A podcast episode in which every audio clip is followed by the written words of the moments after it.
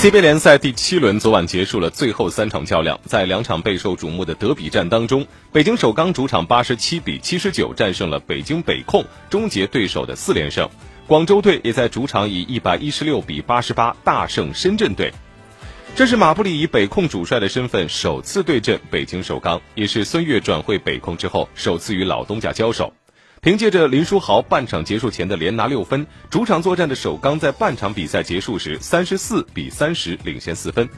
一边再战之后，首钢多次打出进攻高潮，试图拉开比分，但北控总能适时的予以还击，两队分差始终未能拉大。末节比赛，北控在防守端出现了问题，首钢凭借内线优势打出了一波八比零之后，将领先优势扩大到两位数，并最终在主场取得胜利。此役，北控北京首钢的翟小川贡献了二十分、八个篮板、五次助攻，林书豪有十六分进账。在北控方面，孙悦拿到了十八分。